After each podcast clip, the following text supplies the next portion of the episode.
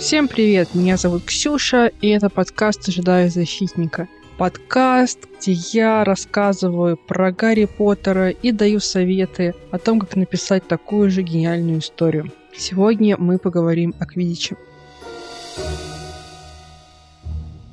О Квидиче стоит действительно поговорить. Он с нами на протяжении всех семи книг, не только как игра, на которой мы можем полюбоваться как на зрелище, Увлеченность Квидичем — это одна из ключевых черт Гарри как персонажа. Он использует свое умение летать, когда пробирается к философскому камню. Любопытно.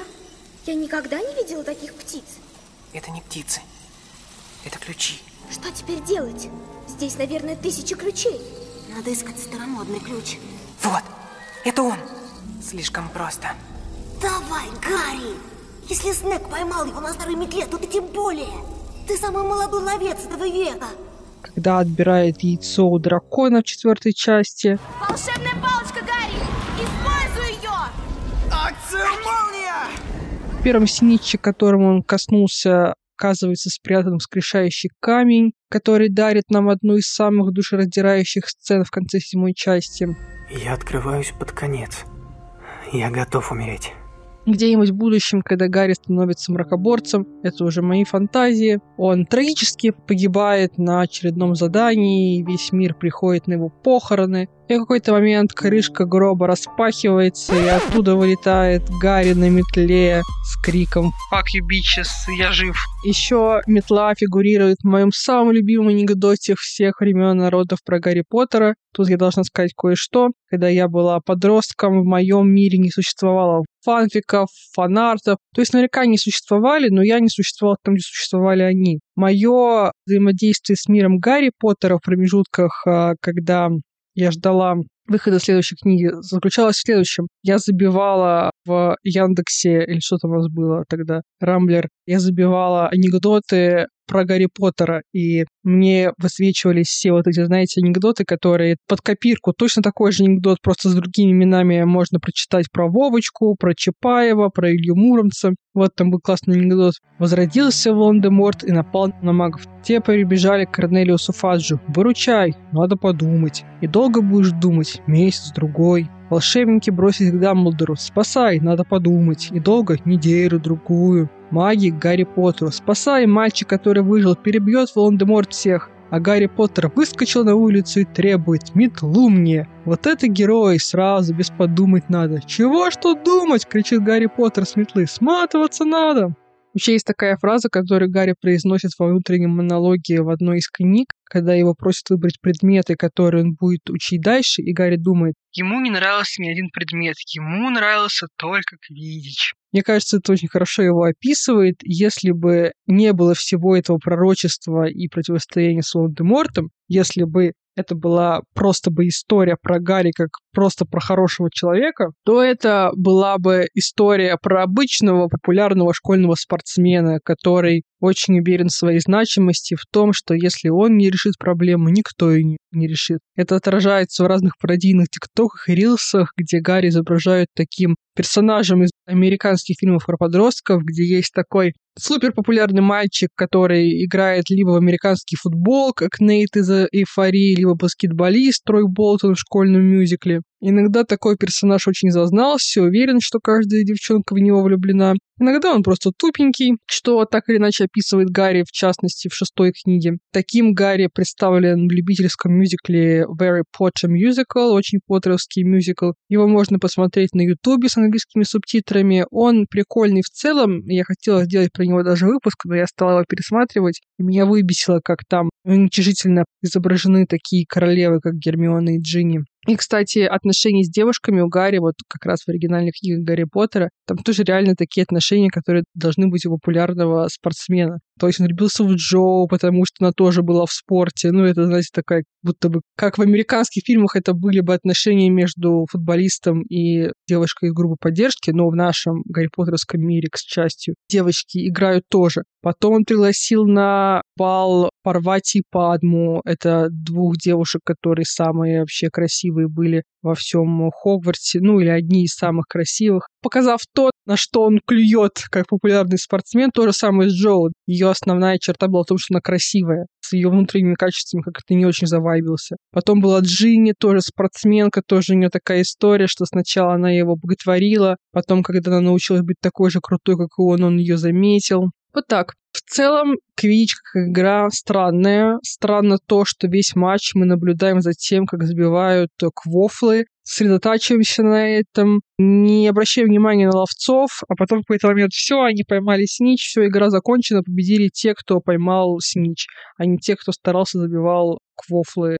Был такой мем про то, что представляете, вот вы смотрите футбол, и вот все следите там, как забивают голы, в какой-то момент все, свисток, игра закончена. Дэйв э, поймал какой-то еще мячик на парковке стадиона, которого вы даже не видели, и победил Дэйв и команда, которая принадлежит Дэйву, а то, что вы сейчас смотрели, это все не важно. Есть прецеденты, когда можно поймать снич, но при этом победит другая команда, но, согласитесь, они не так чисты. Возможно, особенности этой игры обусловлены тем, что Роулинг создавал ее в процессе работы над первой книгой, а суть всей этой книги — показать, какой Гарри замечательный, избранный, незаменимый. Всех остальных книг тоже, но в первой это наиболее показано просто, очевидно и незамысловато, что вот с первого года же его берут, метлу ему дарят, э, причем у него самого есть деньги, нет, МакГонагал ему эту метлу подарила, нет бы Уизли подарила. Несмотря на то, что его метлу заговаривают, он побеждает. Когда он попадает в больничку, его команда, конечно же, проигрывает, потому что без него совсем никак некого его заменить. И похожая ситуация происходит и в последующих книгах. Что подводит меня к вопросу, почему игру не останавливали каждый раз, когда видели, что с Гарри на поле творится какая-то фигня. Вообще есть правило этой игры, согласно которому игру нельзя остановить, пока снич не пойман. Ну ладно, этому правилу могут следовать совершеннолетние, которые перед игрой подписали договоры, внесли там свои паспортные данные. Но, наверное, нужно вводить какие-то другие правила, когда играют дети. Ну, вообще, вот 11-летние, ну ладно, 11-летние все, ну, 12-летние, там, с 12 лет берут, они вот уже могут, да, без страховки летать в куче метров над землей, выполняя трюки и быть при этом атакованными еще какими-то третьими силами. Я посмотрела ответ на этот вопрос, почему игру не останавливали на всяких форумах. Лидировал ответ про то, что не стоит относиться к Вичу очень серьезно, что это просто такой сюжетный девайс. Там вообще много к чему прикопаться можно, например, тому, почему какие-то матчи Квича длятся три месяца, а когда вот эта игра в Хогвартсе, она всегда за два часа заканчивается. Это как бы такая возможность просто для Гарри показать, какой он крутой э, в действии. Еще был вариант ответа, что мадам Трюк просто недостаточно платит за все это дерьмо. Типичная физручка. Это, знаете, как тренеры в волчонке, который такой, сколько пальцев я тебе показываю? Пять. Скажи три. Три. Хорошо. Ты здоров, выходи на поле. Может быть, объясняется это все так, что она просто физрук, она была не подкована в вопросах защиты от темных искусств, на что, конечно, можно ответить, что она же была не единственным взрослым. Там, например, была профессор МакГонагал, которая во все остальное время очень ратовала за безопасность учеников, за справедливость, за честность, но это не распространяется на Квидич, там ее интересуют только комментаторы, чтобы они ничего лишнего не говорили. Вообще игра очень опасная, не только для Гарри. Ученики постоянно падают с метел. Помните, как это смачно показано в первом фильме, когда там Оливер Вуд на песочек упал, хотя с высоты, наверное, не важно, что ты падаешь, песочек или не песочек. Анджелина упала на асфальт какой-то. И, короче, ни разу не упомянута никакая система защиты. Причем, я думаю, для волшебников, для детей это вообще несложно создать какое-нибудь силовое поле над э, землей. Я не очень помню, как там именно в книге говорится про смертность на поле. Помню, как в первом фильме «Близнецы» такие. Да, Квич — грубая игра, но никто еще не умирал. Иногда они пропадали, но они возвращаются через месяц-два. Но они всегда на приколе, поэтому сложно им верить. Короче, мой вывод, почему Гарри нравилось играть Квич, это потому, что он родом из абьюзивной среды, он просто не ценит свое тело, свое здоровье, в том числе ментальное, тоже понятно, почему это интересно Уизли, которых 100-500 детей в семье, они хотят выделиться перед мамой. Понятно, что это интересно для Джинни, которая единственная девочка и которая готова тягаться с мальчиками даже в том, что касается физической силы. А вот каких-нибудь Дина и Симуса, которые спокойненько себе учатся и не ищут себе проблем, это все вообще не интересует. Это не получается у Драка, который, конечно, пошел в команду, чтобы доказать что-то отцу, но он себе цену знает, и он не готов разбиваться об землю, глотать сничи, ломать себе руки. И мой язык не поворачивается за это назвать его слабаком или трусом. Вообще, Драко Роулинга выставляется таким трусом, чтобы вот он клювокрыл испугался, Дементора, Волан-де-Морта. Но вообще его реакция логична. Если бы я оказалась в Хогвартсе, я бы уже на моменте двигающихся лестниц офигела. Я-то с нормальных лестниц боюсь навернуться. Я бы все семь лет ходила с глазами на лбу. И гриффиндорцы как раз с их слабоумием и отвагой вызывают гораздо больше вопросов. Я вот недавно стала себя больше ассоциировать с гриффиндорцами, потому что культивирую себе храбрость. Но моя храбрость — это начать проект, который я давно откладывала, а не разбиться насмерть. И вообще те черты, которые преподносятся как будто бы негативные, такие как килограммы Дадли, неловкость и глупенькость Невилла на уроке, депрессия Джоуи Миртл, трусость Малфоя. Это те черты, которые совершенно нормальные, которые есть у многих из нас, и они не делают нас быть недостойными того, чтобы стать главными героями, ну, допустим, каких-нибудь современных романов. Поэтому у меня вопрос к вам. Я, конечно, не услышу, как вы на него отвечаете. Можете ответить мне в личные сообщения в моем блоге. Насколько Гарри Поттер и те ценности, которые он пропагандирует, вообще кажутся вам современными и актуальными? Хотели ли бы вы жить в таком мире, где главный объект почитания и подражания – это такой человек, как Гарри Поттер, не как художественный персонаж, а как реальный? Стал ли бы Хогвартс для вас домом или для ваших детей? Я прям очень хорошо помню, как мне папа сказал, что у Гарри были такие любовные отношения с Хогвартсом, потому что у него своих родителей не было. Его сыну Альбусу, если верить проклятому дитя, уже в Хогвартсе совсем не нравилось. Но вернемся к Вичу. Вообще, роль ловца отражает положение Гарри в волшебном мире. По-английски ловец произносится как seeker, что не совсем переводится как тот, кто рукой что-то хватает, а скорее как искатель. И мы знаем, что в седьмой части Гарри как раз становится таким искателем крестражей. Он как бы часть команды, как бы часть волшебного мира, но он существует отдельно. Он избранный, которому доверена самая главная функция по спасению всего мероприятия, которой ему никто не может помочь. Кто-то даже не будет обращать на него внимания и замечать, как он борется с покушениями на свою жизнь. Но в последний момент, не без небольшой помощи, например, от своей супербыстрой метлы, которую ему подарил какой-нибудь крестный, он все-таки выхватывает э, снич и одерживает победу. Либо он умрет. Вариант, что он остался в сознании и проиграл другому игроку, невозможен в принципе, как невозможен в ситуации борьбы с Волан-де-Мортом. Тут либо он его, либо он его.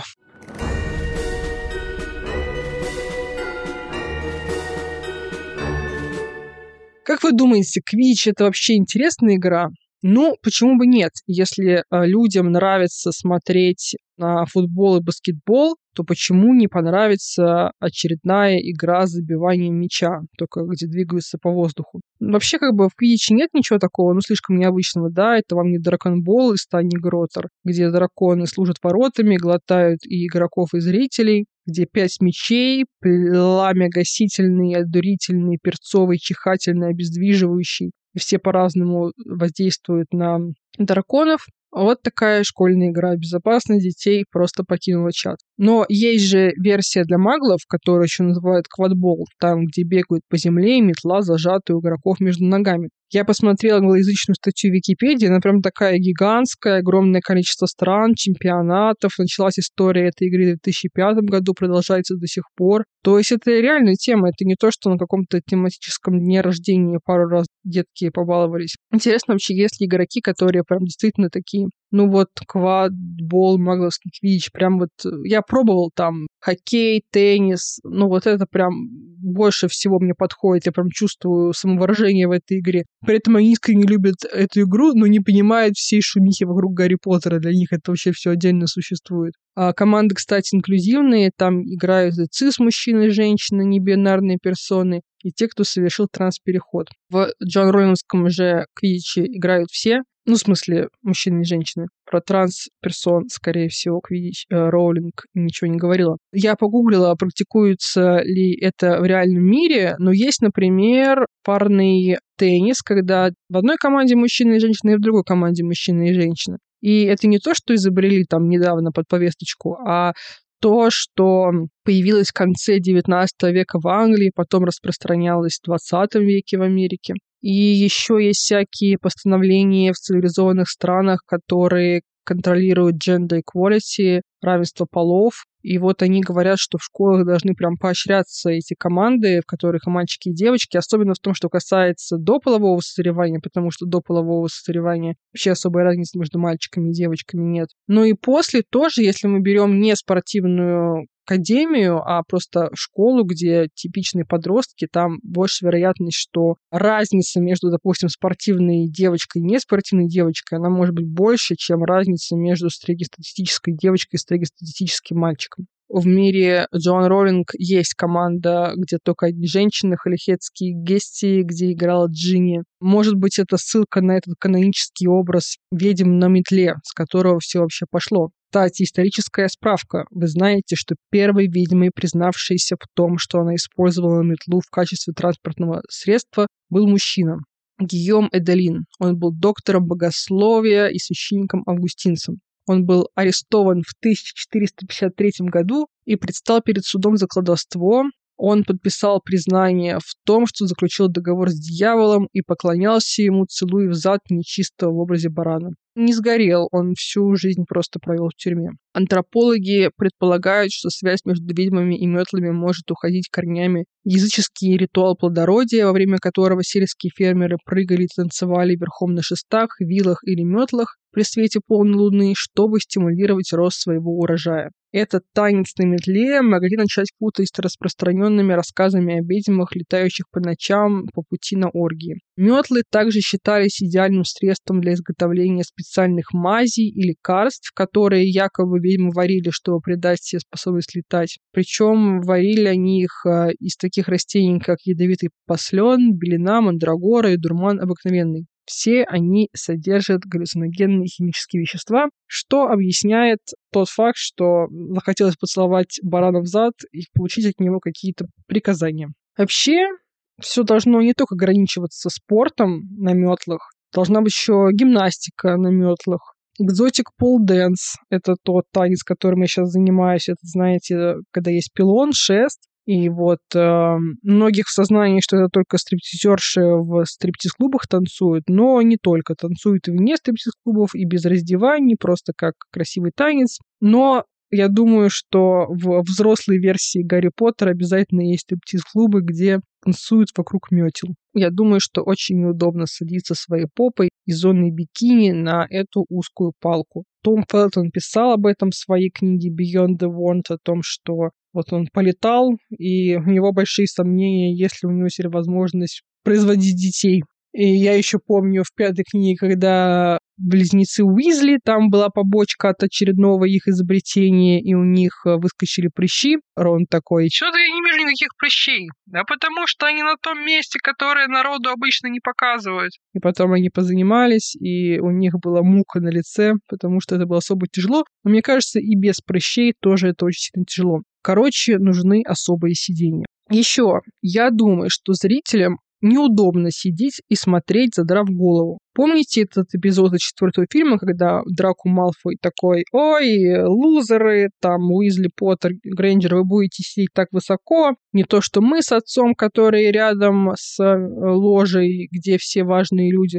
Но мне как раз кажется, чем выше, тем лучше. Я думаю, что вот эта сложность наблюдать игру, это то, что вообще не продумано у Роллинг. У нее та же проблема в четвертой книге, когда на час все погрузились под воду к русалкам, а зрители стоят и не знаю, на что смотрят, потом лабиринт, то же самое, никому ничего не видно, поэтому зрители такие непрошаренные, когда Гарри принес э, труп Седрика, они эту песенку ту ту ру ту ту ту Что с ним такое?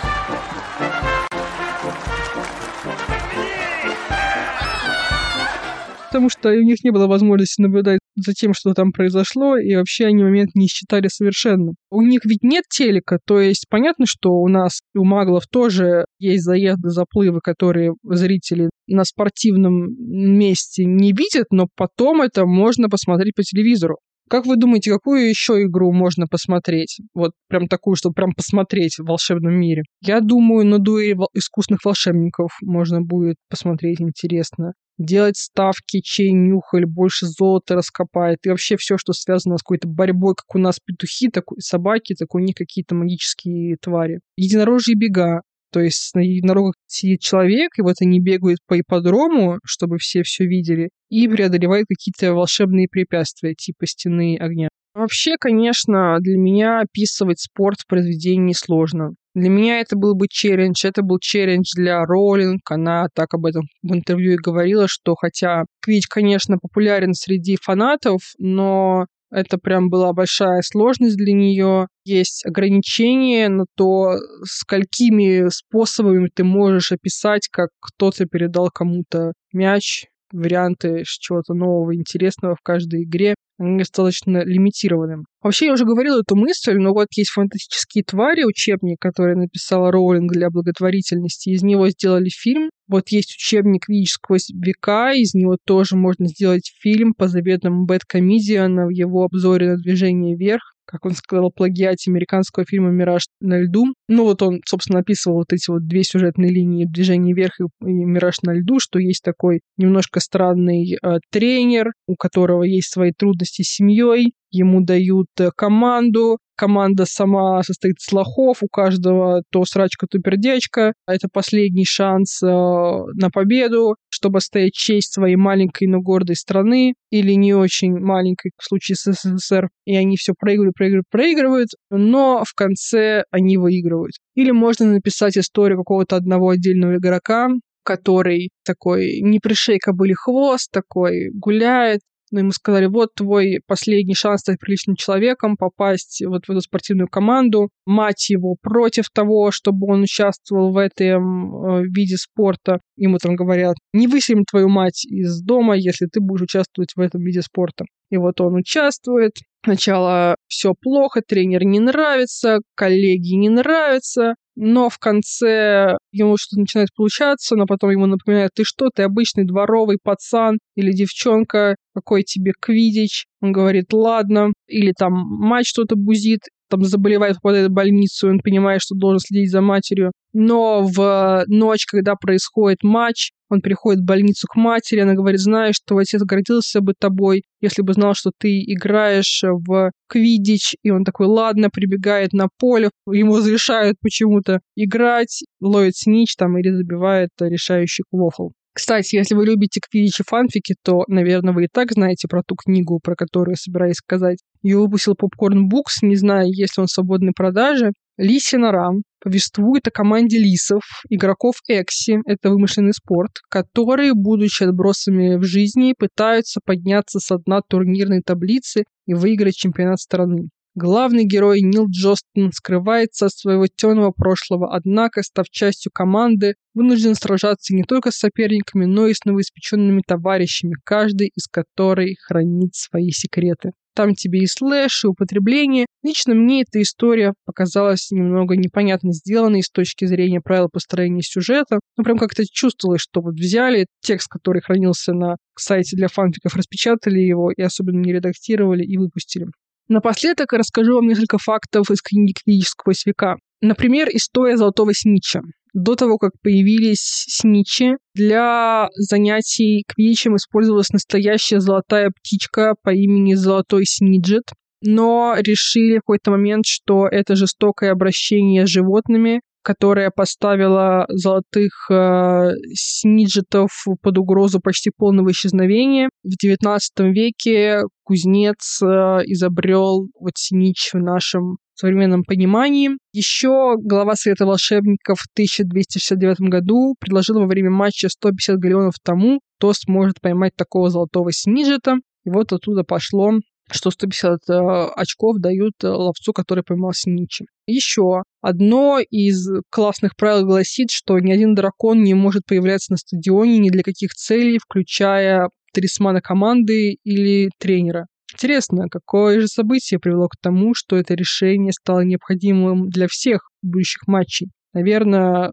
оно было создано, чтобы полностью разделить Драконбол и Стани Гроттер и Квидич Джон Роулинг. Один из интересных моментов — это те нелепые вещи, на которые игроки сваливают свое поражение. Один из забавных случаев, когда игрок Квидич обвинил свое поражение, обвинил свою генетику в том, что она стоила ему игры, потому что Синич находился буквально в миллиметрах от кончиков его пальцев, и он утверждал, что если бы отец благословил бы его длинными пальцами, то победа была бы за ним. В 1809 году состоялся матч, в котором один разочарованный игрок избивался собственной метлой, а потом поджигал свои ноги, а другой игрок сглазил деревья всего леса, которые бы напали на любого, кто смелился туда войти. Потом туда направили бладжер в сторону деревьев, и деревья ожили и начали атаковать тех волшебников. И потом случился бой между волшебниками и деревьями, который длился более семи часов.